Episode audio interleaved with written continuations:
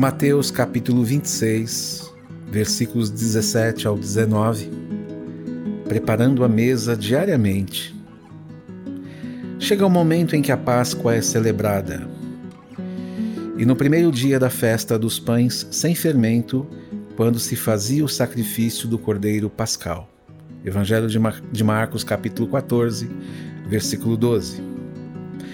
Os discípulos perguntam ao Senhor onde seria o lugar para que ele pudesse comer a Páscoa. Jesus imediatamente indica o que fazer. Vão até a cidade, procurem certo homem e digam: O Mestre diz: O meu tempo está próximo. É em sua casa que celebrarei a Páscoa com os meus discípulos. A mesa seria preparada para o Senhor, tendo os discípulos com ele. E isso demonstra o plano de Jesus. A ideia foi que não houvesse apenas a comunhão entre eles, cumprindo assim a rotina, mas seria uma Páscoa diferente das outras. Haveria um anúncio e uma nova diretriz a respeito dessa celebração. Quando Jesus afirmou: O meu tempo está próximo, o significado revela a urgente necessidade de eles estarem juntos à mesa. A cruz será o acontecimento crucial da missão de Jesus, mas a mesa seria imprescindivelmente necessária. A mesa não apenas revelaria o que aconteceria, mas seria um momento quando Jesus desfrutaria da presença daqueles com quem ele caminhou durante os anos de seu ministério. A comunhão que Cristo propõe expressa sua real presença com aqueles que se envolvem.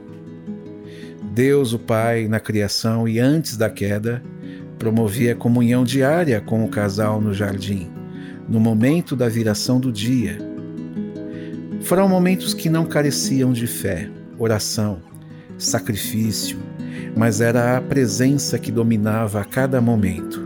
Gênesis 3:8. Jesus sempre convida aqueles que são seus para momentos assim.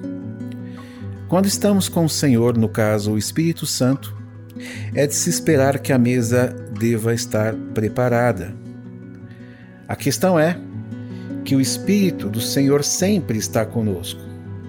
Portanto, a mesa sempre está posta. Ou seja, a mesa onde desfrutamos da comunhão com Deus está sob o nosso constante olhar. Com o Espírito Santo, a realidade é que não há ausência de Deus em nossa vida. Todos os dias são dias em que preparamos o ambiente onde Deus e nós estamos. Nós somos o certo homem do texto de Mateus, que abrimos diariamente nossa casa para o Deus triuno cear, sendo nós seus convidados. Fica a pergunta: será que a nossa casa é apenas nossa? Nós somos os discípulos que o Senhor convida para estar com Ele.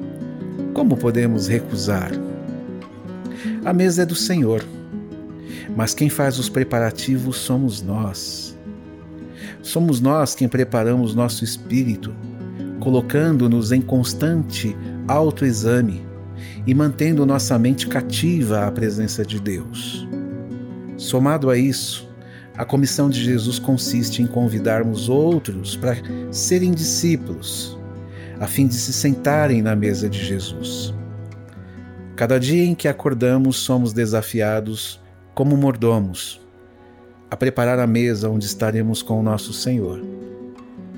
Que nessa ação sejamos felizes, satisfeitos, convictos do privilégio em sermos responsáveis por essa refeição diária que nos alimenta e nos traz vida abundante.